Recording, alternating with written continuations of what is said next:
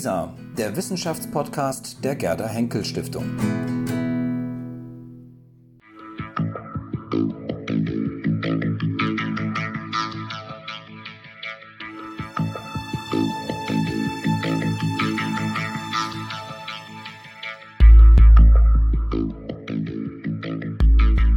Ja, ich freue mich sehr, heute zwei Mitglieder der unabhängigen Historikerkommission zur Erforschung der Geschichte des Bundesnachrichtendienstes von, 1906, von 1945 bis 1968 hier am Tisch zu haben.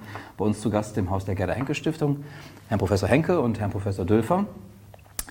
Wir sind heute hier zusammengekommen, um über ja, Ihre Arbeit zu sprechen der letzten Jahre, die Arbeit, die Sie vor allem beschäftigt hat, mit der Sie sehr intensiv äh, zugange waren und ähm, deren Extrakte wir inzwischen auch hier haben und auch auf dem Tisch haben. Im April 2018 ist Ihr Band erschienen, Herr Dülfer. Und zwar zum Geheimdienst der Krise in den 60er Jahren haben Sie den BND hier erforscht.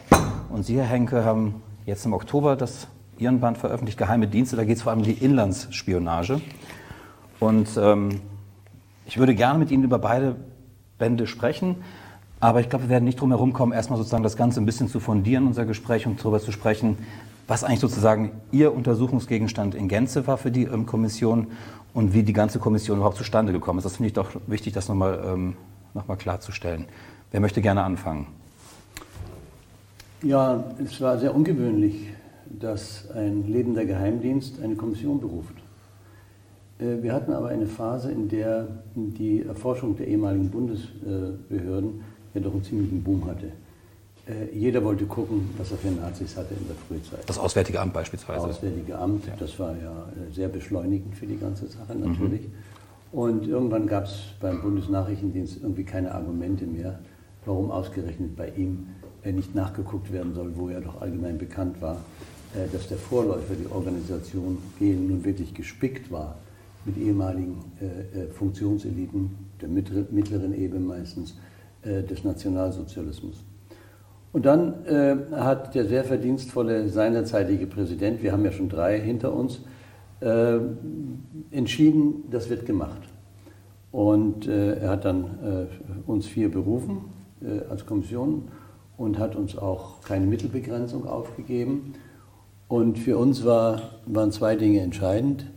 Äh, absoluter Zugang zu sämtlichen Akten, zu sämtlichen äh, Findhilfsmitteln ohne Restriktionen und noch wichtiger war es fast, dass wir gesagt haben, wir machen das nicht so wie andere Kommissionen, dass wir einen Auftrag entgegennehmen, Nazis zählen oder sagen, was treiben die da oder wie war das in der Frühzeit, sondern wir haben uns ausbedungen, ein Forschungsprogramm selbst aufzustellen. Und deswegen sind wir auch auf 10 bis 14 Bände gekommen, weil wir gedacht haben, diese Fokussierung nur auf die NS-Kontinuitäten würde diesem Phänomen Bundesnachrichtendienst als Ganzes überhaupt nicht gerecht werden äh, können. Wäre unter Umständen vielleicht sogar ein bisschen ungerecht, wenn man nicht weiß, in welcher Weise diese Leute funktionieren, ob es da noch andere gab und so weiter und so weiter. Mhm. Äh, die Polit es war ein politisches Fenster, was sich da kurz geöffnet hat. Und Herr Urlau stand kurz vor der Pension und hat gesagt, ja, macht mal. Und so sind wir zu dem Projekt gekommen. Dann kann ich mhm. vielleicht noch sagen, auch sein Nachfolger, äh, äh, hat das Projekt anständig begleitet und der jetzige Präsident auch. Es gab Anfangsschwierigkeiten natürlich, zwei ganz unterschiedliche Kulturen treffen aufeinander, war nicht gerade ein äh, Kulturkampf, aber Struggle of Cultures war es schon. Äh, aber das hat sich dann eingespielt und äh, wir haben, vielleicht darf ich das auch noch sagen, keinen einzigen Anhaltspunkt dafür, dass der BND uns wissentlich und willentlich Aktenbestände vorenthalten hätte. Richtig beweisen wird man das nie können, aber bei so einem riesigen Aktenbestand, der es ja in der Tat ist, mhm. ist es sehr schwer, Einzelbestände rauszunehmen, ohne dass der Forscher das bemerkt. Mhm. Darauf würde ich gleich gerne mal zu sprechen kommen. Doch noch mal ganz kurz zur Genese. Ich glaube, das ist doch wichtig. Ähm, Sie haben dieses Zeitfenster angesprochen, das sicherlich da eine große Rolle spielt. Ähm, aber die USA und die Gesetzgebung in den USA haben ja da auch eine große Rolle gespielt, weil die haben irgendwann Ende der 90er Jahre, glaube ich, aber korrigieren Sie mich, haben sozusagen NS-belastete Akten freigegeben. Mhm. Welche Rolle spielte dieses Motiv ja. da auch um tätig zu werden. Die Amerikaner haben seit den 60er Jahren einen Freedom of, of Information Act. Das heißt, dass bestimmte amerikanische Akten einfach freigegeben werden sollen nach 30 Jahren. Auch da gibt es äh, Begrenzungen. Aber Ende der 90er Jahre wurden eben auch Geheimdienstakten frei, unter anderem Geheimdienstakten, bei denen es sich um die äh, amerikanische Zusammenarbeit mit den Deutschen handelte. Und äh, vermutlich bestand das aus äh, Sicht der deutschen Behörden die Gefahr, dass die NS-Geschichte oder NS-Belastung des frühen Bundesnachrichtendienstes aus amerikanischen Akten geschrieben wurde. Das war ein Grund. Und es gab einen zweiten Anlass im Hintergrund, dass Journalisten die Aufklärung über bestimmte äh, problematische Dinge verlangten, vom Bundesverwaltungsgericht Recht kriegten. Und das dauerte dann, bis äh, der BND sich dazu durchringen konnte. Und es war vermutlich nicht nur der BND, sondern eben auch das Kanzleramt, das ja die eigentliche Aufsichtsbehörde, aufsichtsführende Behörde sein sollte, da kommen wir vielleicht noch darauf zu sprechen, mhm. äh, bis die bereit waren, auch ihre Akten zu geben. Und als das sichergestellt war, da konnten, hatten wir das Angebot und konnten mit gutem äh, Gewissen sagen, ja, das ist eine runde Sache, die die Forschung vorantreiben kann. Beide Sachen, uneingeschränkten Zugang zu Akten des Kanzleramtes und zu denen des Bundesnachrichtendienstes für unsere Zeit waren unerlässliche Bedingungen des Ganzen. Mhm. Wenn man sich nochmal sozusagen die Genese des Projektes anschaut, dann gab es ja am Ende, dann, das haben Sie gerade so ein bisschen angedeutet, Herr Henke, doch so eine kleinen, ja, gab es ein paar Schwierigkeiten. Ähm, da gab es auch dann einen offenen Brief sozusagen der UHK. Ähm, da ging es um ein paar Akten, die vernichtet wurden, offenbar im Vorfeld. Ja. Über 270 Akten waren das, ja. glaube ich. Und da haben Sie aber auch interveniert damals. Sie haben gesagt, ja. das geht so nicht. Ja, das war der erste Crash und der war für den BND sehr lehrreich. Mhm. Äh, die haben Akten vernichtet, routinemäßig. Und wir haben das aber gesehen, dass da Akten fehlen. Und dann haben wir interveniert und interpelliert und haben gesagt, was ist mit den Akten? Warum sind die geschreddert worden vor drei oder vier Jahren oder so? Das haben Sie doch vielleicht schon absehen können, dass die mal äh, wichtig werden sind. Es waren auch Akten von stark belasteten Leuten drunter, äh, Hauptamtlichen. Und dann bekamen wir so einen, äh, aus der mittleren Verwaltungsebene so einen Routinebrief, ja, wir sind verpflichtet nach Paragraph XY und das Bundesarchiv und bla bla bla. Äh, und dann haben wir gesagt, äh, mit so einem Schreiben lassen wir uns nicht abspeisen. Zumal in dem Schreiben stand, historisch ohne Belang. Und dann haben wir diesen Brief geschrieben, in dem wir sagen, äh, Herr A, Herr B, Herr C, Herr D, der war in Paris in der Gestapo, der hat die Synagogen angezündet und so weiter. Das sind Akten von historischem Belang. Und das hat die Presse natürlich begeistert aufgenommen. Und für uns war es die Möglichkeit, mal die Zähne zu zeigen. Und danach, äh, ich glaube, dann haben sie die Lektion gelernt gehabt, dass man mit uns nicht äh, spaßen darf in diesen wichtigen Fragen. Und seitdem ist eigentlich sowas nicht mehr vorgekommen. Jedenfalls nicht, dass man äh, es wüsste oder gemerkt hätte. Ausschließen kann man sowas nie, mhm. aber es gibt schon ein gewisses Vertrauensverhältnis mittlerweile, würde ich sogar so inzwischen sagen. Sie trauen sich nicht. Wenn Sie sich vorstellen, das ist ein Geheimdienst und die UHK geht an die Presse und sagt mit Grund, der Bundesnachrichtendienst äh, verhindert die Aufarbeitung der, äh, der NS-Zeit. Das ist eine Meldung, die haben sie um die Welt rum und das riskiert der Geheimdienst nicht. Mhm. Dann ist es in dem, in dem Fall doch eine deutsche Behörde. Nicht? Und äh, man muss noch sagen, das Archiv ist, äh, sagen wir mal vorsichtig, sehr wenig äh, sortiert. Und wir haben sehr große Mühen aufwenden müssen, bis wir erstmal einen Durchblick hatten, äh, was da in dem Aktenchaos an Papierakten, an Mikrofilm, an Mikrofilm da war. Das ist wohl der entscheidende Punkt. Wir können nicht sagen, dass wir alles gesehen haben, weil der BND mutmaßlich nicht weiß, was er alles auch für diese Jahre noch, noch hat. Aber wie gesagt, andere Akten, Gegenüberlieferungen, wie das Historiker immer gerne haben, die waren dann sehr hilfreich. Und also wir können sehr zufrieden sein, dass wir eine solide Basis für das Ganze haben. Aber es überrascht ja doch, dass sozusagen diese Aktenlage, das konnte man auch ähm, in Veröffentlichungen nachlesen, am Anfang etwas chaotisch offenbar wirkte, wie Sie es auch beschreiben. Immerhin hat der BND ja auch eine interne ähm, ähm, Forschungs- und Arbeitsgruppe zur Aufarbeitung der Geschichte des BND. Ähm, da hätte man ja vermuten können, sozusagen, dass die offenbar da eine gute Vorarbeit leisten, die Akten gut, eine gute Aktenführung auch haben.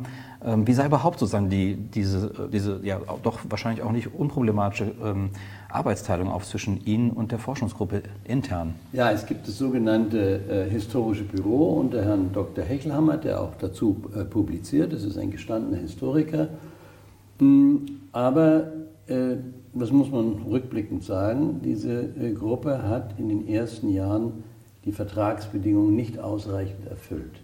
Das haben wir auch dem Kanzleramt gesagt und da gab es auch keinen Widerspruch, denn in unserem Vertrag steht, diese Gruppe schafft die Voraussetzungen für dieses Projekt. Und das hat die Gruppe nicht gemacht. Deswegen das heißt, Sie müssen Ihnen zuarbeiten sozusagen, das ist der Auftrag, oder? Hätten Sie zuarbeiten äh, müssen, das tun Sie jetzt ja auch, indem Sie die Akten bestellen, aber mehr eben nicht. Mhm. Und äh, es ist ja ein riesiger Aktenspeicher, es ist ja kein klassisches Archiv mit wunderbaren Repertorien. Ein bisschen was gibt es natürlich.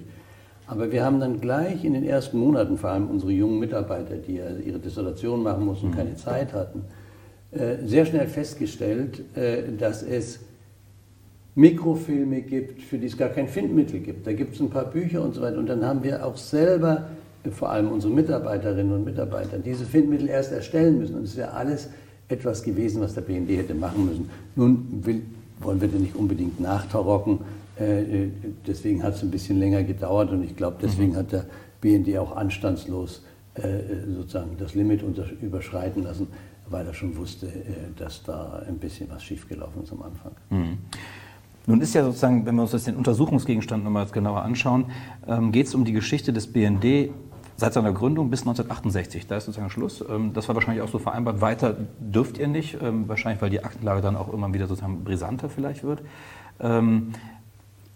Ähm, die Geschichte des BND ist das eine, aber das andere ist ja auch, Sie haben sich ja auch die Geschichte sozusagen des Chorgeistes der, des BND angeschaut, also der BND-Mitarbeiter, der Gründungsmitglieder, der ersten Rekrutierungskohorte sozusagen. Warum gerade sozusagen nochmal diesen Schwenk oder diese besondere Konzentration auf diesen Chorgeist, auf diese Mentalität? Das ist ja am Ende eine Geistes- und Mentalitätsgeschichte, die Sie auch der frühen Bundesrepublik geschrieben haben. Also die Beschränkung auf diesen Zeitraum kam vom, vom BND und man muss sagen, besser die Zeit von 1945 bis 1968 freigeben äh, als äh, gar nichts äh, sehen. Das ist die Zeit äh, des ersten Präsidenten oder eben von 1945 an war er oder langsam in amerikanischen Diensten, bis er Präsident wurde, Gehlen. Das macht an sich überhaupt keinen Sinn, aber gut, wenn der BND spät seine Akten freigibt, dann wenigstens das.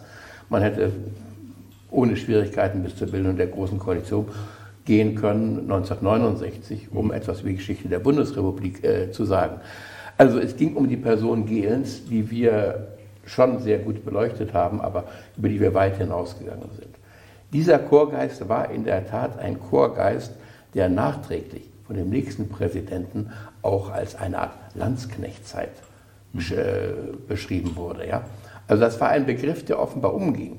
Ein Chorgeist, der, der sagenhaft war und der seine sehr großen Untiefen vor allen Dingen hatte, weil sie einem ordnungsgemäßen äh, bürokratischen Dienst völlig widersprach und auch einem ordnungsgemäßen äh, Geheimdienst. Vielleicht noch so viel gesagt, bis 68 äh, als Geschichtszeitraum freigegeben. Und dazu war es aber nötig, auch in spätere Zeiten zu gehen, um den Umgang des BND mit einer Frühgeschichte zu sehen. Mhm. Ich habe also gerade bei der, über die parlamentarische Kontrolle bis Ende der 70er Jahre nicht nur die Akten gesehen, sondern das auch darstellen können, weil ich da langsam wandle. Mhm. Chorgeist ist eine ganz entscheidende und, und wichtige Sache, äh, die ja, Henke vielleicht noch ein bisschen vertiefen kann, ja. weil die Anfänge da ja angeguckt haben. Ja, genau. Also es ging immer nur um die Amtszeit Gehlens. Äh, was schade ist, weil der Dienst ja im Grunde von ihm ruiniert worden ist und dann der Neuanfang jetzt noch gar nicht beleuchtet wird. Und es gibt ja im Grunde eine zweite Gründungsphase, äh, nachdem Gehlen ein, ein Blender und unfähig in hohem Grade weg war. Also, äh, weil Sie sagten Bundesrepublikgeschichte, ich glaube auch, unser Selbstverständnis als Kommission war das, dass wir einen Beitrag zur frühen Bundesrepublikgeschichte machen. Ich war zwar auch in der, in der Gaukbehörde wissenschaftlicher Leiter und kenne ein bisschen Geheimdienste, aber so richtig wahnsinnig interessiert mich Geheimtinte und das alles gar nicht. Sondern äh, mich interessiert, und deswegen bin ich auch dankbar, dass ich das Buch schreiben konnte, mich interessiert äh, die Funktion von Geheimdiensten in, einer, in der Gründungsphase einer äh, zweiten Demokratie, äh, äh, in der Liberalisierungsphase, die mühsam genug ist, welche Funktion hat da jetzt ein Geheimdienst? Und mhm. wenn Sie dann äh, zu sprechen kommen auf äh, das Personal dort. Die sagen selber, wir sind Freikorps-ähnlich äh, organisiert. Warum sollte es auch anders sein? Die sind in der Weimarer Zeit äh, sozialisiert. Die fanden sich alle als eine riesige große Kampfgemeinschaft gegen die ganze Welt. Fast hätte es geklappt, aber eben nicht ganz. Mhm. Und da wird gar nicht so sehr unterschieden zwischen den Angehörigen des Terrorapparats, des Generalstabs oder der ehemaligen Abwehr. Natürlich, wenn einer nicht anständig war, in Anführungszeichen, äh, dann äh, wird er vielleicht nicht eingestellt. Aber wir werden sehen in dem Band des Kollegen Selter, wer dort alles arbeitet. Und so finden sich dort die ehemaligen Funktionseliten, durchaus auch der oberen Ebene, nicht der politischen Ebene. Die sind ja weg. Der Nationalsozialismus als solcher ist politisch tot, aber natürlich seine Hauptingredienzien, wenn man jetzt mal äh, vom, vom, vom Antisemitismus, Antisemitismus absieht, äh, der natürlich verdeckt wird jetzt, das geht nicht mehr, das kann man nicht mehr sagen. Mhm. Aber illiberal, autoritär, im Imperialismus ist auch nicht mehr so toll, aber da schließen wir uns jetzt den Amis an. Das heißt, wir haben hier eine Selbstrekrutierung äh, der ehemaligen Funktionseliten äh, des Dritten Reiches, die ja alle 30, 40, 50 Jahre alt sind. Die wollen ja jetzt nicht irgendwo sitzen und auf die Demokratie oder auf die 68er warten, sondern die wollen wieder was werden. Und so zieht von denen, die, man kannte sich ja aus dem Krieg, aus den verschiedenen Einsatzorten, aus den verschiedenen Ämtern und die ziehen sich alle nach und die kennen sie nicht alle, aber die meisten kennen sich irgendwie. Und der eine ist halt Holzfäller und hat sieben verschiedene Namen und dann kriegt er den Tipp, wenn der hinter der, der, der, dem Paravent der Org verschwindest, dann hast du erstmal Ruhe und außerdem bist du ja ein Fachmann und so weiter. So müssen Sie sich das vorstellen. Diese Leute sind Lichtjahre von dem weg, was die Amerikaner wollen, nämlich Liberalisierung und Demokratisierung.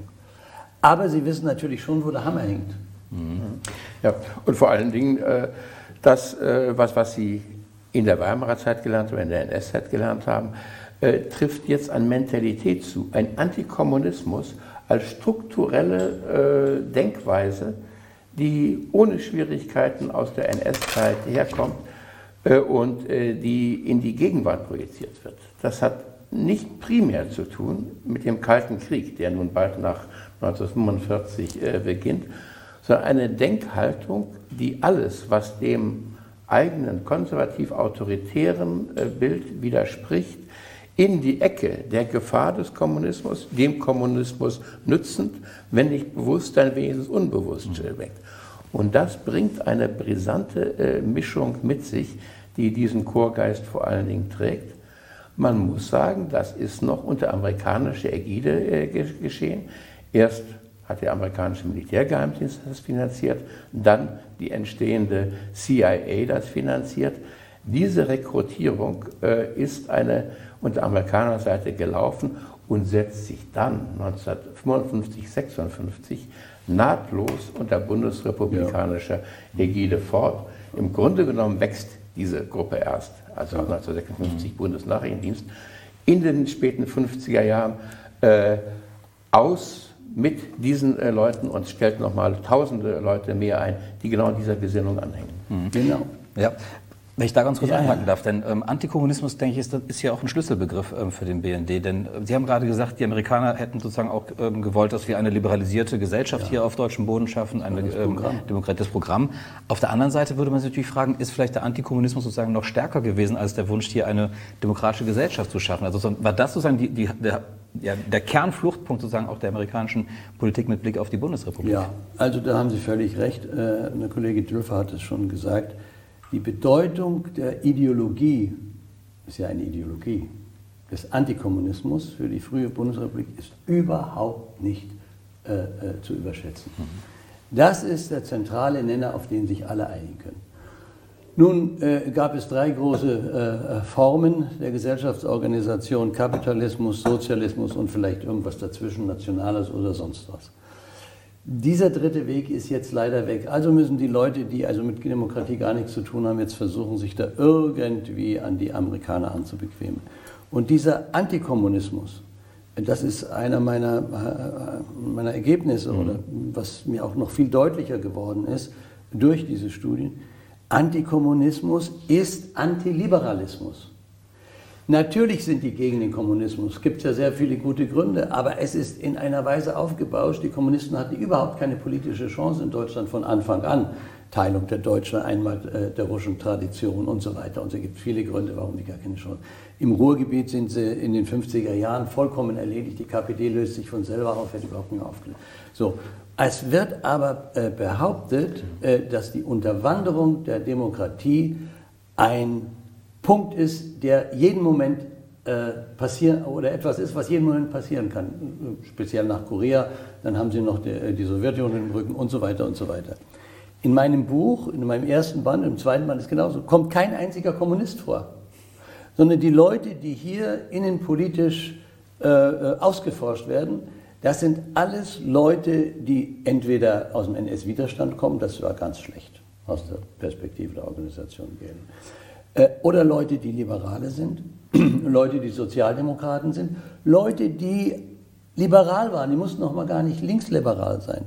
So, und das ist der Kernpunkt. Und die werden beobachtet, die werden verleumdet und alles, was es über die zu sagen gibt, wird ein Blob gemeldet. Und zugleich, wenn diese Leute auch noch gegen Adenauers Politik der Westbindung sind, dann ist ganz aus. Mhm. Ja? So, ich habe noch einen Punkt. Bitte, ja.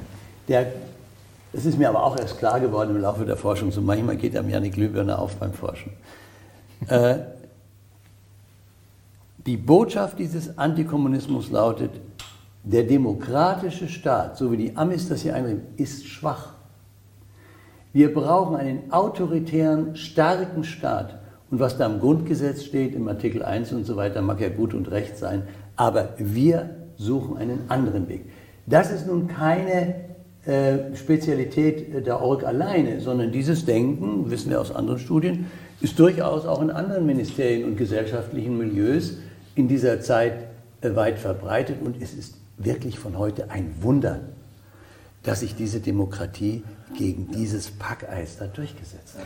Das man muss vielleicht noch, ja. dazu, aber noch dazu sagen, dass auch dieser Antikommunismus auch eine Sache im, im westlichen Bündnis insgesamt ja, ist. Ja, richtig. Es klar. gibt in Amerika gerade auch in den frühen 50er Jahren den McCarthyismus. Ja. Auch eine innere Kommunistenjagd auf der einen Seite und auf der anderen Seite dieser sich verstärkende Kalte Krieg mit der real empfundenen Bedrohung des Kommunismus.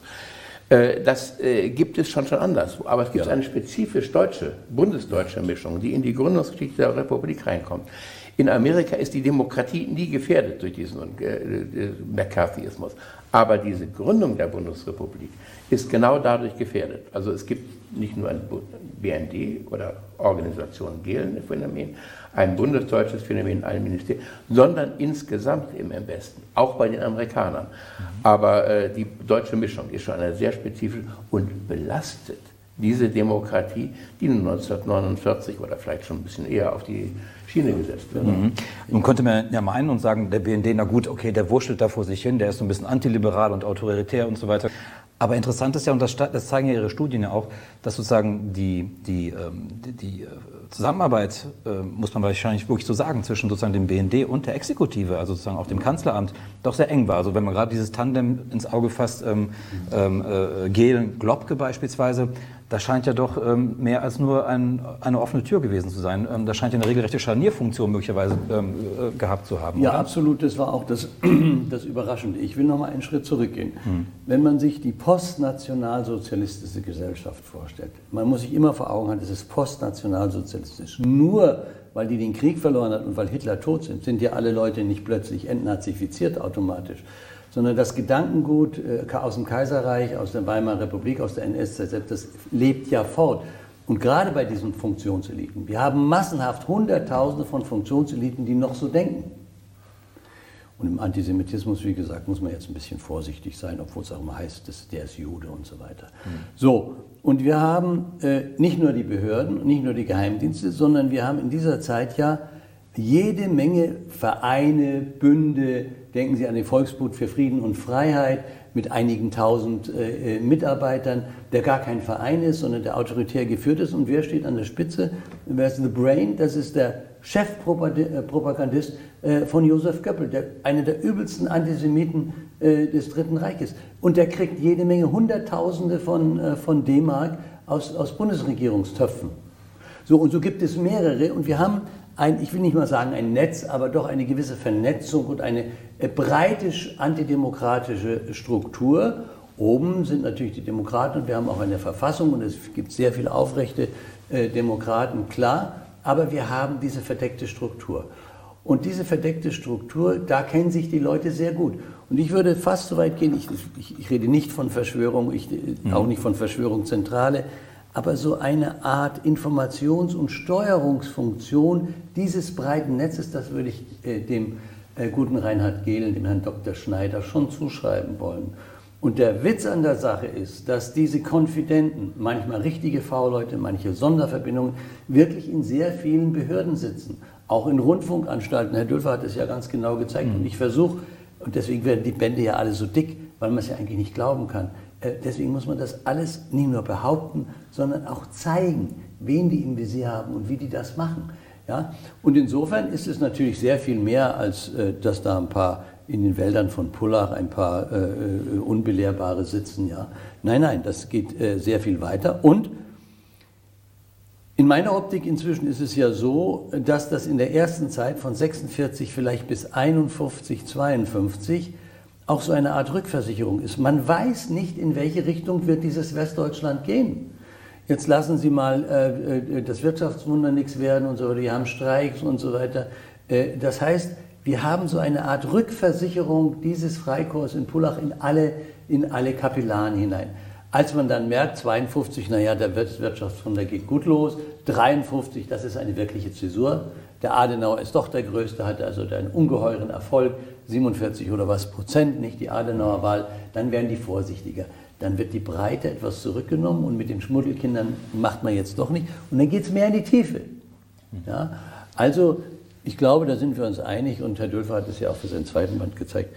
Äh, diese Organisation Gehlen und dieser BND in der Adenauer-Ära ist nichts, was man vernachlässigen könnte oder von dem man sagen könnte, es ist halt einer von vielen Geheimdiensten. Nein, nein, hat schon eine gesellschaftliche, historische Funktion gehabt. Mhm.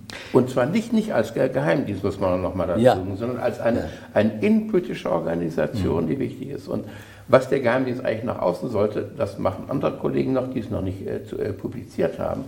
Aber da muss man sehen, dass diese enge Verbindung von Gehlen ins Kanzleramt, die informelle äh, Sache, Zu Hans Globke. dass die Anfang ja. der 60er Jahre weggeht. Und zwar nicht, weil Herr Globke auf die Idee kommt, sondern Adenauer selbst sagt, das Einzige, wo ich mich mit Globke jemals gestritten habe, mhm. ist über den Bundesnachrichtendienst, weil die nichts bringen und ein Länderhaufen sind. Ja. In Sachen Auslandsaufklärung. Mhm. Nicht in der, der Sache, die, die Sie gesagt haben, ja. in Sachen der Inlandsnetzwerke, die existieren. Ja. Naja, Aber da gibt es schon beim späten Adenauer mhm. ein Erkennen, dass etwas anders kommt. Lassen uns da vielleicht, wenn ich darf, noch mal einen, mhm. äh, einen Schritt zurückgehen. Wir waren jetzt zum 53, als der ganze Spuk schon fast, Spuk ist äh, vielleicht ein bisschen leichtsinnig gesagt, äh, als das alles schon mehr oder weniger doch äh, sich dann allmählich verläuft, aber dann noch sehr hartnäckig ist, wie Herr Dörfer das geschrieben hat, bis 68. Wir haben hier eine regelrechte Symbiose zwischen dem Chef des Kanzleramts und dem Chef des Nachrichtendienstes. Und äh, Globke ist mit Abstand der, der, der, einflussreichste Beamte in der Bundesrepublik, das ist nichts Neues. So, und äh, die haben eine Symbiose zu beiderseitigem Vorteil. Äh, Globke erfährt unheimlich viel aus der Innenpolitik. Wer macht gerade was, wer hat gerade was gesagt, was braut sich da zusammen. Und gleichzeitig äh, horcht Gehlen ganz genau, was plant die DDR wieder an Anwürfen gegen den Kommentator der Nürnberger Rassegesetze, sodass er für ihn so eine Art vergangenheitspolitischem Schutzschild wird. Und zum Zweiten hat Gehlen natürlich das überragende Interesse, äh, Bundesnachrichtendienst zu werden, seine Organisation, obwohl die Amerikaner sagen, um Gottes Willen, ist ja durchseucht von, äh, von, von russischen Agenten und da sitzen die Nazis, eigentlich wollen wir das nicht und dürfen wir eigentlich nicht, gibt es einen Riesenskandal, dann 1955 noch kurz vor der Übernahme. Aber Gehlen hat dieses Interesse und die beiden sind sozusagen Seit an Seit, Schulter an Schulter und das ist schon eine wirkliche Machtachse in dieser Zeit. Wieso haben das die, ähm, die Siegermächte sozusagen zugelassen? Also man weiß ja, dass die Briten eine ganz andere Vorstellung hatten von ähm, einem äh, Nachrichtendienst. Die wollten vor allem auch die Teilung haben, ähm, Auslandsnachrichtendienst ja, ist nicht ja. gleich Inlandsnachrichtendienst, sondern es ja, soll ähm, getrennt sein. Ähm, aber Sie zeigen das ja in Ihrem Band sehr, sehr deutlich und Sie auch, ähm, Herr Dülfer, dass sozusagen der BND ja vor allem sozusagen nach innen sehr ähm, in Anführungsstrichen eher erfolgreich war als nach außen. Sie haben gerade von dem, dem Begriff Länderhaufen das Stichwort eben ähm, genannt. Also seine erfolgreichste sozusagen ähm, Initiativen gingen ja sozusagen eher nach innen im Sinne der Inlandsspionage, wie Sie es bezeichnet haben in Ihrem Band, Herr Henkel. Ja, er hat ja in der ersten Zeit gar nichts zu tun. Es gibt keine Außenpolitik und keine Militärpolitik. Was will man im Auslandsnachrichtendienst? Ein bisschen DDR, Spionage machen. naja, und was ist die DDR? Ist die Inland oder Ausland? Ja, ja, das ist eben die Frage. Ne? äh, jedenfalls für den BND. Äh, für die Org ist es Ausland, weil es kommunistisch ist. Ja, ja, ja widerspricht natürlich allen ne, ja, in dieser Zeit. Aber äh, wir werden den nächsten Band, der jetzt im Frühjahr rauskommt, der wird zeigen, dass in ihrer Schokoladendisziplin, nämlich der DDR-Militäraufklärung, so gut wie nichts gekommen ist. Es war auch dort schwach. Also äh, ich glaube, dass äh, tatsächlich äh, die Amerikaner, die den Laden gar nicht mochten und auch hinterher, die natürlich fromme Reden gemacht haben und wenn, wenn Adenauer in Washington war oder Gehlen, dann gab es diese feinen Dinners, das ist ja vollkommen klar. Aber sie wussten, dass das ein defizitärer Laden ist. Aber was ist das Kalkül der Amerikaner? Ich habe das beschrieben in meinem Buch, äh, Buch, äh, Buch, die überlegen, schmeißen wir den Gehlen jetzt raus, eigentlich müssten wir ihn loswerden, aber nein, behalten wir halt, dann überlassen wir es halt dem Adenauer, in Gottes Namen. Er hat ja auch schon jetzt eine gewisse Position. So, das Kalkül der Amerikaner, des CIA ist folgendes. Wir kennen jeden in diesem Laden. Wir haben natürlich auch jede Menge Informanten in dem Land. Da möchte ich mal die äh, CIA-Kartei sehen, wer von unseren Freunden in Pullach alles äh, hier auf der Payroll war. Jede Menge würde ich an, annehmen. So, und wir kennen jeden ganz genau. Wir wissen, wie die ticken, wir wissen, was die wollen. Wenn wir den jetzt als BND übernehmen, dann wissen wir, was der neue deutsche Auslandsgeheimdienst macht, wie er tickt. Wir kennen, wir haben ein Riesenfenster, wir haben einen Rieseneinblick, die Leute informieren uns darüber. Wenn wir jetzt äh, das äh, nicht machen, wenn wir dem widersprechen und politisch dagegen sind. Sie hätten ja votieren können, kommt nicht in Frage. Dann bauen diese Deutschen, die noch vor zehn Jahren die Welt angezündet haben, wieder einen neuen Geheimdienst auf. Weiß der Teufel, wie das ausgehen wird, ob die sich an das Trennungsgebot halten. Gehlen will ja immer eine Verschmelzung bis zum Schluss. Ja?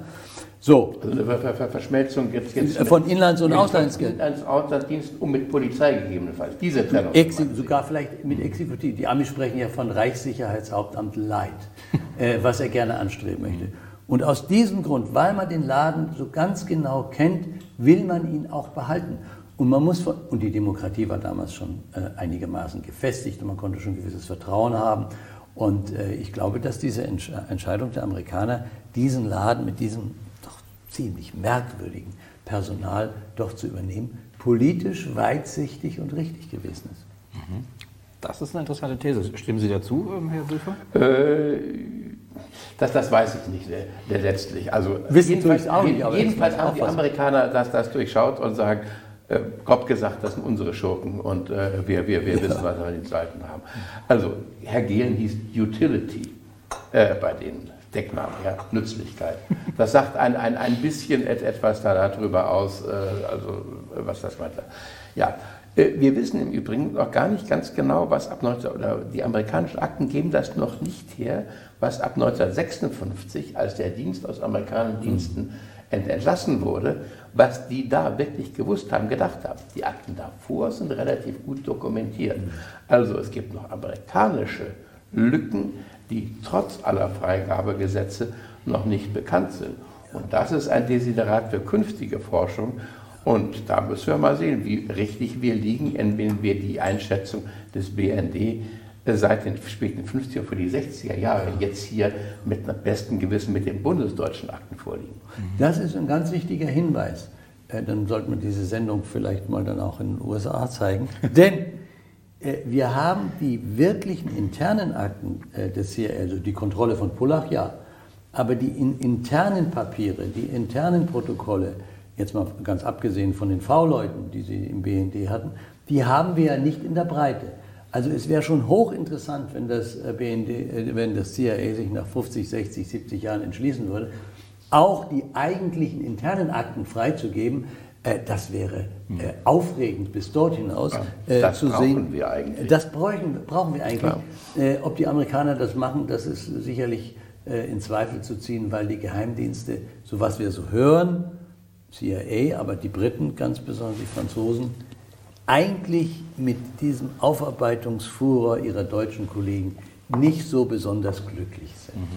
Also das macht man eigentlich nicht, die Briten insbesondere. Jetzt haben wir uns ja vor allem diese, ähm, ja, diese Verbindung zwischen der Exekutiven und dem BND angeschaut. Jetzt haben Sie natürlich in Ihren Büchern auch ganz stark sozusagen die parlamentarische ähm, Seite sich angeschaut. Man geht ja davon aus, dass Nachrichtendienste parlamentarisch in Demokratien, liberalen Demokratien parlamentarisch kontrolliert werden.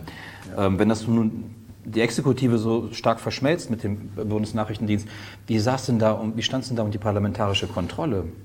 Ja, man hat sehr, sehr, sehr früh äh, versucht, als der, BN, als der BND gegründet wurde, sprich in deutsche Dienste überging, äh, hat äh, die Opposition, damals die SPD, aber äh, von Adenauer durchaus akzeptiert, äh, eine Mitunterrichtung äh, gefordert. So wie die SPD bei der Wehrgesetzgebung mitgewirkt hat, so wollte sie, wollte und sollte sie auch da mitwirken. Was Adenauer zunächst mal gemacht hat, ist weit weg von jeder parlamentarischen Kontrolle. Das hieß Vertrauensmännergremium und zwar die Parteispitzen der Bundestagsparteien, äh, die alle mehr oder weniger damals schon im demokratischen Spektrum waren, die ganz linken Parteien äh, und die ganz rechten Parteien waren ja weg, wurden als Honoratioren über einige wenige Sachen unterrichtet, die dem Kanzler wichtig waren. Also von einer, äh, das wird erst in den 60er Jahren ein bisschen anders. Aber gibt es da keine kleinen Anfragen, gibt es da keine großen Anfragen? Die äh, üblichen parlamentarischen Mechanismen oder Instrumente, die man nein, hat? Also der, der, der Trick ist ja, das geschieht streng im Geheimen. Das heißt, noch die Abgeordneten dürfen nichts darüber sagen. Aber sie dürfen natürlich im Lichte dieser Erkenntnisse mit ihren Fraktionen arbeiten. Das heißt, eine Kontrolle, und der Begriff kommt zum ersten Mal in den 60er Jahren aus, äh, dass man das überhaupt machen könnte. Eine Kontrolle ist daher äh, eigentlich nicht gegeben und ist auch nicht beabsichtigt. Also wenn man es mal auf den Begriff bringt, das hat ein amerikanischer CIA-Historiker gemacht, äh, eine Kontrolle wäre denk, wär denkbar auf die Polizei als Policing, also beobachten, ob etwas Falsches äh, passiert oder als Eingreifen in einem äh, Problemfall, also etwas zu skandalisieren, mhm. oder als drittes eine herrenmäßige Zusammenarbeit. Es gibt keine Begleitung im Sinne einer Recht, Überprüfung der Rechtmäßigkeit dessen, was die machen.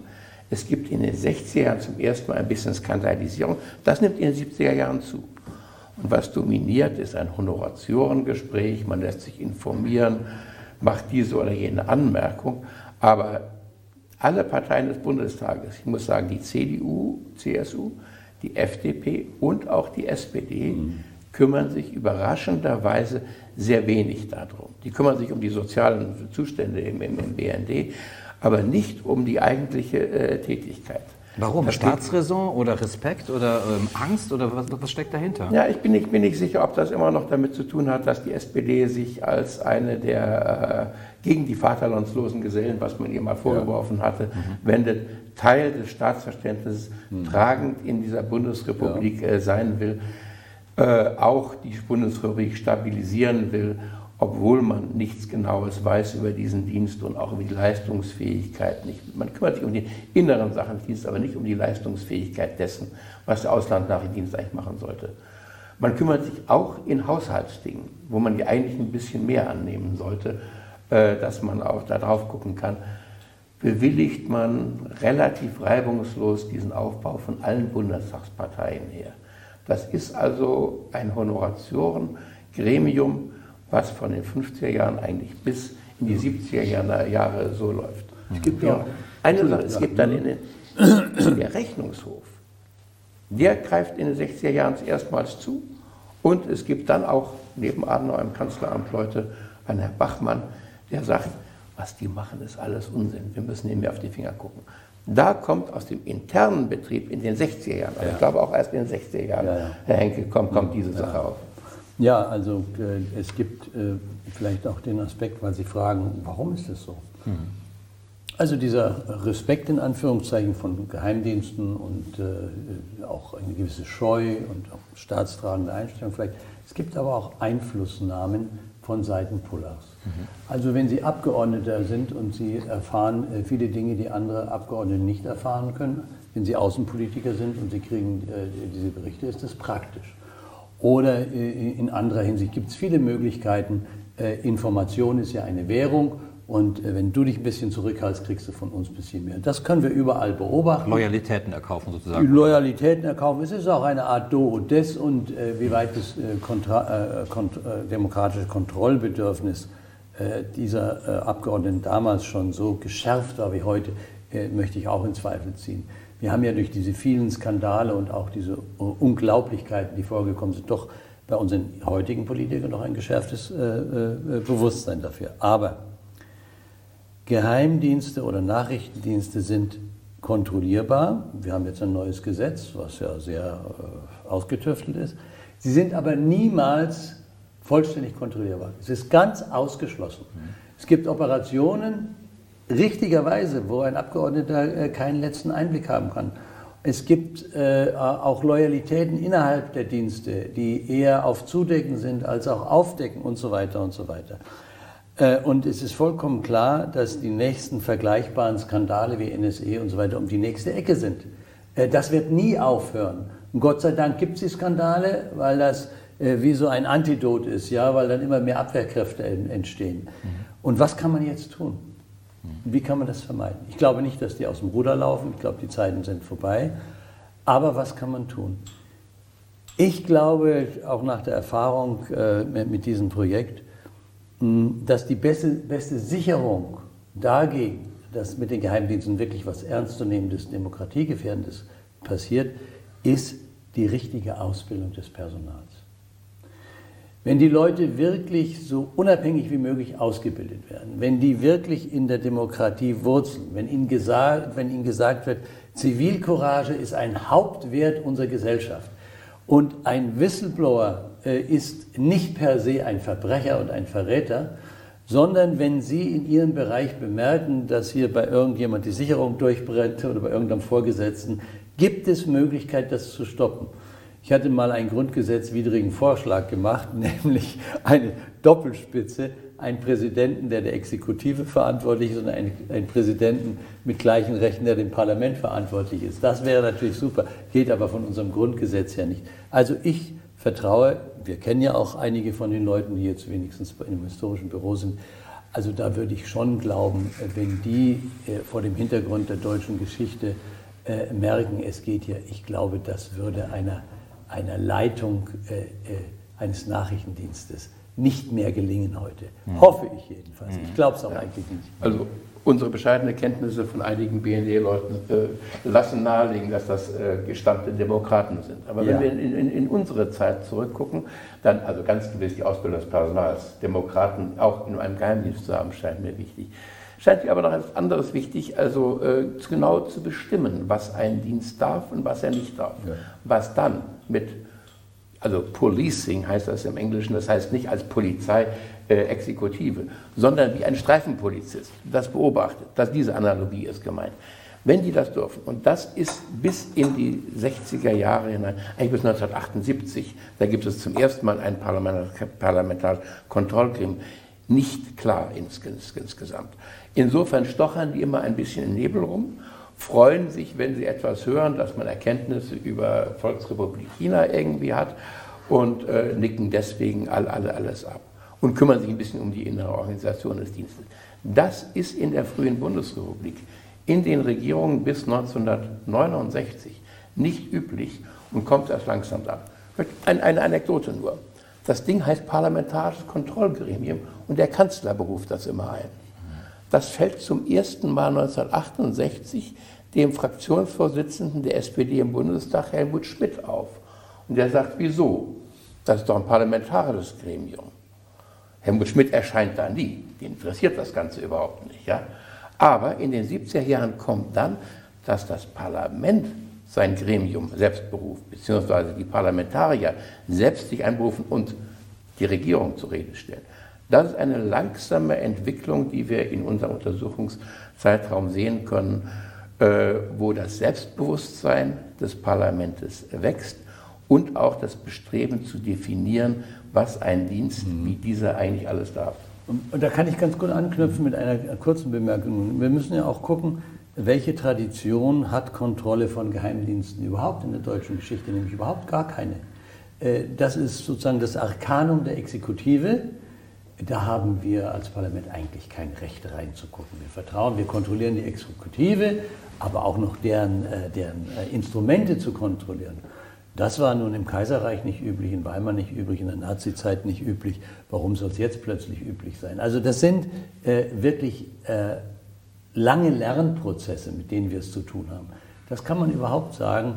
Äh, der Lernprozess mit Geheimdiensten umzugehen, ist auch etwas, was wir hier ganz gut verfolgen, können, verfolgen können. Von gewissen Selbstverständlichkeiten, dass man irgendwelchen liberalen äh, Leuten nachspürt oder Rivalen mit Rufmord zur Strecke bringt und so weiter. Das sind Dinge, die macht, hat man halt gemacht oder macht man eben. Ja? Mhm. Und da, davon abzukommen und dafür auch den politischen Schutz zu verlieren, das sind doch langfristige Lernprozesse, äh, die erheblich sind, die viel Energie äh, gekostet haben.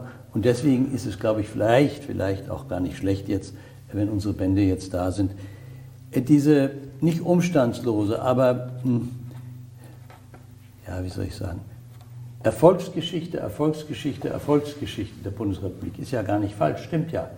Aber die Kosten dieser Erfolgsgeschichte und die Mühen dieser Erfolgsgeschichte, die glaube ich, äh, die kann man noch besser erkennen, äh, wenn man sieht, äh, wie, welche Schwierigkeiten, welche Hypotheken, Mentalitäten zu überwinden gewesen sind. Mhm.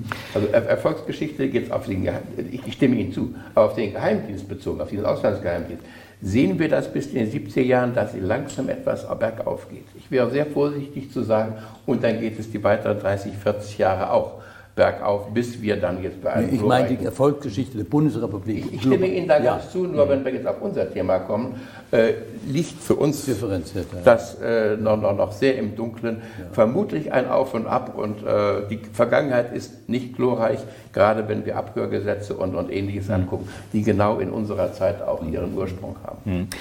Sie haben gerade ja. das ähm, nochmal ähm, deutlich gemacht, sozusagen das Selbstverständnis auch von, ähm, ja, von Staaten ähm, oder von Exekutiven und dann auch äh, der Legislative zu Geheimdiensten, zu Nachrichtendiensten. Da guckt man eben nicht genau hin. Das ist sozusagen, wir kontrollieren die Exekutive, aber wir, überlassen, wir vertrauen der sozusagen und ähm, die macht das schon irgendwie richtig. Ähm, auf der anderen Seite muss man doch sagen, ähm, Herr Henke und auch Herr Dülfer, ähm, wie vertragen sich tatsächlich in, ähm, in Gesellschaften, die sich als offene Gesellschaften betrachten, die auch ganz bewusst das nach außen tragen, wir sind eine offene, eine demokratische, eine liberale Gesellschaft, ähm, wie vertragen die sich denn tatsächlich dann mit solchen arkanen Organisationen wie eben Geheimdiensten, von denen man eben nicht genau weiß, was sie tun und wo man auch sich selber sozusagen ähm, die Grenze setzt und sagt, das wollen wir auch gar nicht so genau wissen? Ja, klar. Also das ist ein, ein unaufhebbarer Grundwiderspruch. Mhm. Wir haben hier ein Arcanum Imperii und wir haben eine offene Gesellschaft. Dann kann man sich entscheiden, brauchen wir dieses Arcanum oder brauchen wir es nicht. Einige sagen, wir brauchen das gar nicht. Ich sage nicht, wir brauchen es nicht. Ich glaube, dass wir einen guten Auslandsnachrichtendienst brauchen. Beim Verfassungsschutz muss man gucken, je nachdem, wie er arbeitet. Das brauchen wir wahrscheinlich auch. Und deswegen reduziert sich für mich dieses Problem weil ich glaube, dass dieser Grundwiderspruch äh, unauflösbar ist, wenn man das will. Mir ist auch gar kein Staat bekannt, der gesagt hat, wir brauchen keinen Geheimdienst. Könnte ich jedenfalls jetzt keinen aus dem Ärmel schütteln. Äh, das muss nichts heißen, aber ich glaube, äh, dass diese Informationsagenturen notwendig sind. Und da sind wir wieder beim Alten. Äh, so gut wie möglich die Leute ausbilden, so gut wie möglich kontrollieren, ohne eine Garantie zu haben, dass die immer das machen, was sich der mündige Bürger wünscht. Mhm. Das mit der Ausbildung ähm, ist Ihnen ja sehr wichtig, auch als äh, sozusagen als ähm, eine Bedingung, wie denn sowas tatsächlich in einer offenen Gesellschaft funktionieren kann. Ähm, kann man dann die Extrakte Ihrer Forschungsarbeit sozusagen als einen Baustein für die Ausbildung äh, sozusagen künftigen Personals betrachten, nach dem Motto, guckt mal Leute, so nicht, sondern es muss anders mhm. gehen? Also ja. haben Sie diesen ich, ich würde es als, als einen Appell zur Demokratie äh, und zwar nicht als eine Erziehung von außen, sondern eine internalisierten Demokratie. Von da kann was die interne Struktur des BND anlangt, bis 1968 überhaupt nicht die Rede davon sein. Das ist ein Netzwerk an Nepotismus, und zwar in der Familie des Präsidenten. Aber die haben ja Angst, dass sie irgendjemand reinkriegen, der nicht aus ihrer Sache stammt, weil das äh, Gefährdungen sind. Sondern sind das Familiennetzwerke vielfältiger Art. Da ist überhaupt die Rede von. Das fällt sogar Adenauer 1962, 63 von auf, welcher Nepotismus der hat dann erst traut man sich langsam auf den freien Markt zur Nachwuchswerbung einzugehen. Ja. Mhm. Also ich glaube auch nicht, dass, dass man äh, die Einzelheiten geheimdienstlicher Tätigkeiten nach außen jetzt in der Öffentlichkeit ausbreiten kann oder, oder sollte. Dazu hat man den ja und möglicherweise brauchen wir den insgesamt. Aber was bis 1968 geschieht, wir sollten noch eine Größe mit einbeziehen. Das ist die Öffentlichkeit der, der Republik. Mhm. Ja. Wir haben jetzt, jetzt äh, über die Regierung äh, geredet und mhm. Parlament und diese Kontrolle. Aber dieser Dienst, also als Org Gehlen bis 1955, 56 dann als Bundesnachrichtendienstes, lebt er in einem geradezu symbiotischen Verhältnis äh, mit den Medien. Und diese Sachen, das wandelt sich, sich sehr stark und äh, das ist noch nicht alles dargestellt. Äh, Henke hat das in Anfängen, ich versuche das für die 60er Jahre darzustellen. Da ist dieses eigentliche Do und Des da. Weniger mit den Abgeordneten, die kriegen nämlich sehr wenig raus dabei. Aber die Medien kriegen mal eine saftige Geschichte, ja. Mhm, mhm. kriegen privilegierte Informationen und wiederum die Medien liefern auch Informationen nachrichtendienstlicher Art. Und dieses Geben und Nehmen ist eine ganz zentrale Angelegenheit. Und jetzt nur auf einen Punkt zugespitzt.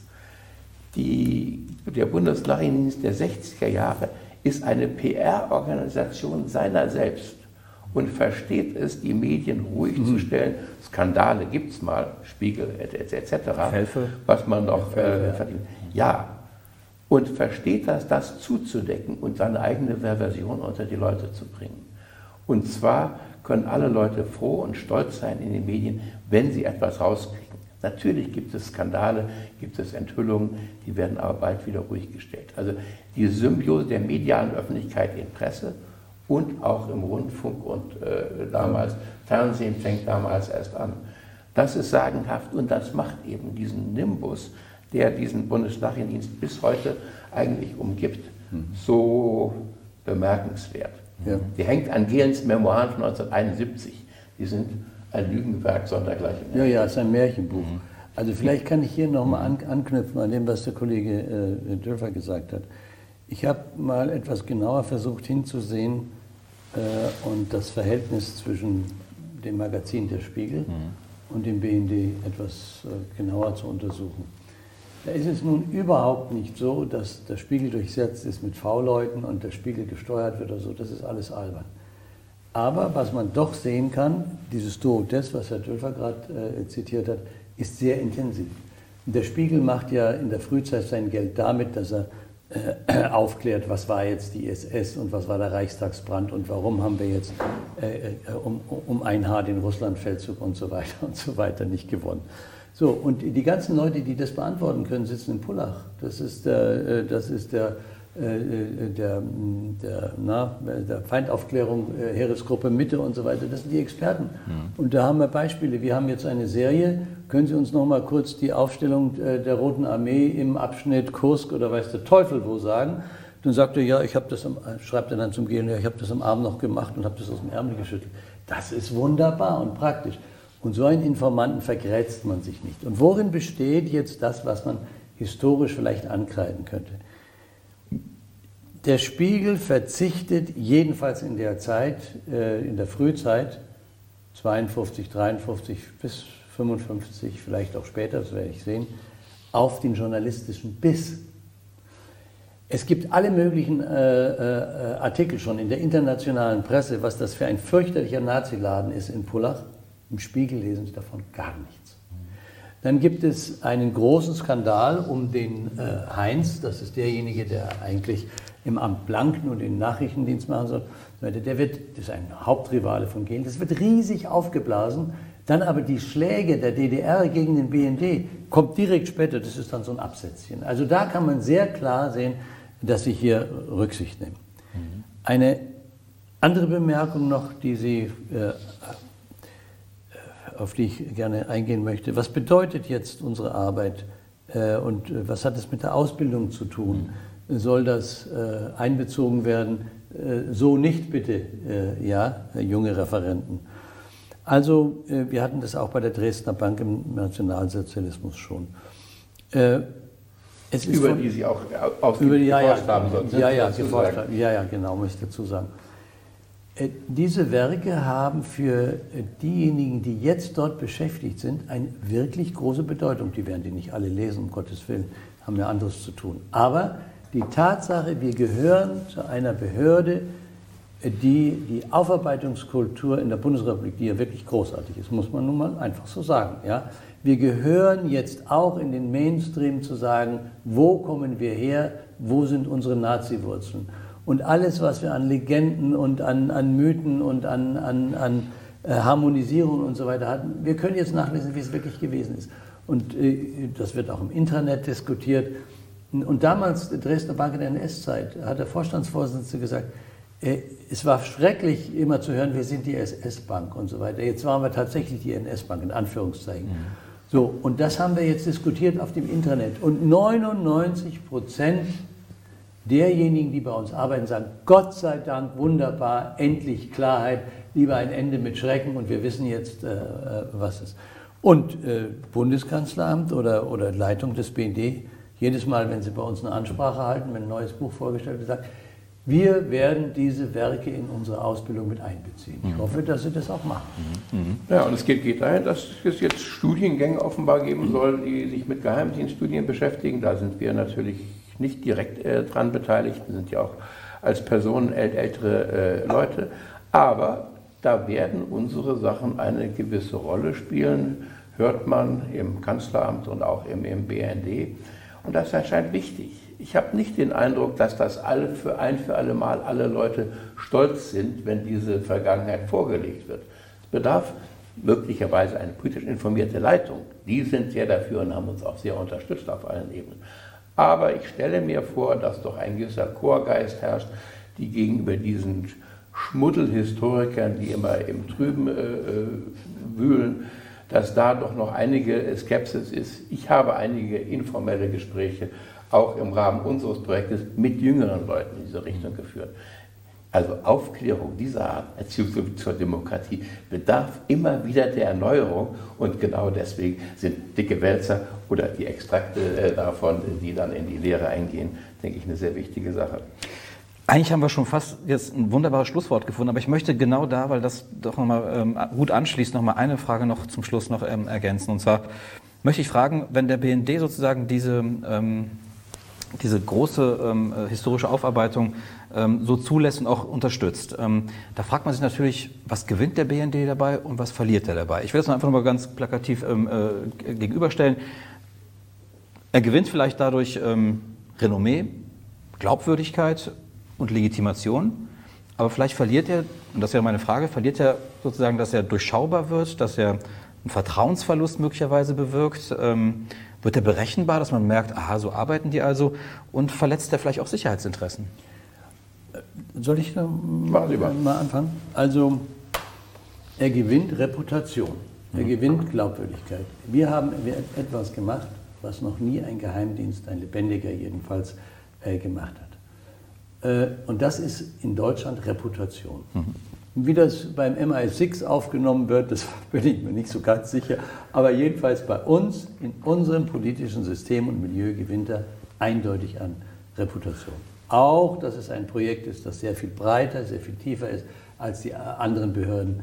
Der BND kann also regierungsintern sagen, wir haben ja am meisten gemacht. So, das ist Reputation ist Glaub, äh, Glaubwürdigkeit.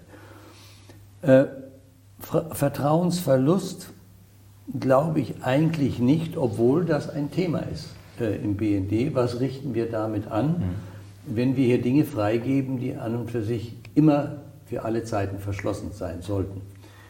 Nun müssen wir aber sehen, dass wir hier die Steinzeit, das Paläozän des Nachrichtendienstes erforschen.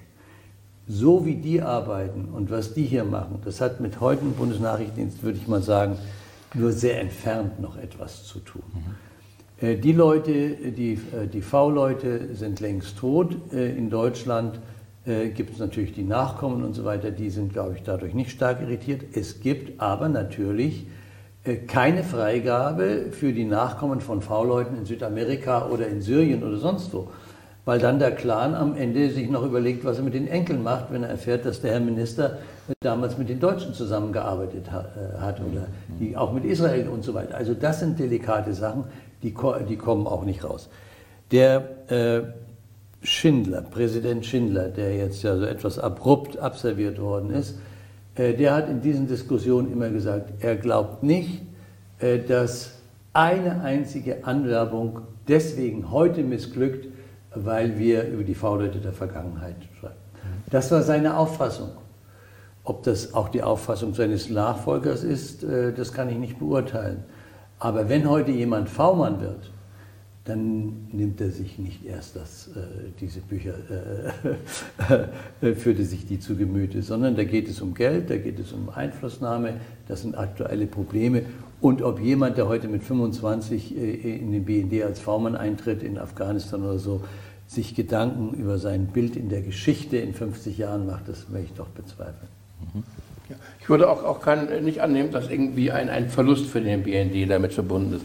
Genau der Reputationsgewinn, den er hat, indem er das macht, das scheint mir das Entscheidende in, insgesamt äh, zu sein. Ähm, der BND ist skeptisch, äh, wenn es Praktiken gibt, äh, die auch heute noch angewandt werden. Und äh, da haben wir zumindest einen Zipfel ja auch schon aufzeigen können nämlich äh, der BND gewinnt seine Auslandserkenntnis zum größten Teil wohl heute aus äh, fallmeldetechnischen Ab Abhörgeschichten. Und äh, das geht bis 1968 unter alliierter Ägide noch wild vor sich hin. Und erst dann werden Gesetze verabschiedet, äh, nicht die Notstandsgesetze, die ja nie gegolten haben, sondern seither gelten eben Abhörgesetze, was im Grundgesetz ermöglicht wird. Und da werden 1968 erste Weichen ge gestellt, dass der BND ohne Kontrolle der Alliierten dieses oder jenes Briefe aufmachen kann, Fernschreibleitungen abhören kann und Funkverkehr abhören kann. Äh, nicht nur im Ausland, sondern im, im, im Inland, äh, die wir aufdecken. Das sind Sachen, die bis in die Gegenwart hineingehen, bis heute brisant sind und wo genau hier Schnittmengen dessen sind, was parlamentarisches Kontrollgremium einerseits, Öffentlichkeit auf der gleichen Seite und andererseits Staat und BND versuchen zu verheimlichen. Da gibt es gewisse Sachen, die äh, Themen bis bis heute bleiben. Aber äh, das ist nicht eine Sache des Reputationsverlustes, sondern das ist eine Sache der, der, demokratischen Aufmerksamkeit, die wir wecken können mit dem, was wir jetzt hier dargestellt haben. Ja, vielleicht kann ich da noch ganz kurz anschließen. Bitte. Es ist auch eine, glaube ich, überholte Vorstellung und natürlich durch viele James Bond-Filme untermauert, äh, dass ein Geheimdienst äh, nun was wahnsinnig Aufregendes ist, was Spannendes ist und dass überall V-Leute sitzen und in, in, in, Russland vielleicht der Wirtschaftsminister, in Wirklichkeit ein BND. Das ist vollkommen, eine vollkommen falsche Vorstellung. Höchstrangige V-Leute irgendwo zu haben, ist die ganz seltene Ausnahme sondern das ist ein, ein Schwarzbrotgeschäft, Geheimdienst. Das sind die Open Sources, Sie müssen alles kennen, was im Internet äh, zirkuliert, was in den wissenschaftlichen Zeitschriften zu sehen ist und so weiter und so weiter. Und es ist vor allem eine technische Sache, wie der Kollege Dülfer sagt. Insofern haben wir es hier mit einer Informationssammelbehörde zu tun, die ihre Eigenheiten hat, aber die eine stinknormale Behörde ist. Nicht vielleicht gerade so wie das Wasserwirtschaftsamt, aber eben eine Behörde, wo die Leute hingehen, ihre Arbeit machen, die Spezialisten zusammensitzen. Und äh, dieser Nimbus, der die ganze Sache überhöht, ist vollkommen äh, verfehlt. Manche sonnen sich vielleicht da drin, privat, das mag sein. Ich bin beim BND, darf man ja jetzt sagen. Mhm. Finde ich auch richtig, dass man es sagen darf. Äh, 70 Jahre durften wir es nicht sagen. Und ich finde es auch ganz selbstverständlich, äh, dass jemand sagt, ich bin beim BND. Was ist da schlimm dann? In Deutschland ist das immer noch abträglich. In Großbritannien, wenn Sie sagen, ich bin am MI6, dann sind Sie gleich geadelt. Insofern äh, kann sich hier vielleicht auch noch etwas äh, anpassen. Aber äh, die Überhöhung und Selbstüberhöhung des BND, das ist etwas von gestern. Und das finde ich, wird ganz deutlich, wenn man Ihre Bücher gelesen hat. Man findet hier keine ähm, sozusagen Spionage- und James Bond-Geschichten drin, sondern man sieht ganz genau, wie detailliert Sie aufgearbeitet haben, die, das Arbeiten eben einer Behörde. Ja. Ja. Meine Herren. Von, von, von gestern, aber ein Buch für heute. Zwei Bücher mindestens. Dabei möchte ich es gerne belassen. Ich danke Ihnen sehr, dass Sie hierher gekommen sind. Ich danke Ihnen sehr für dieses Gespräch und weiterhin für Ihre Arbeit und Ihre kommenden Bücher. Alles Gute. Vielen, Vielen Dank. Dank. Danke.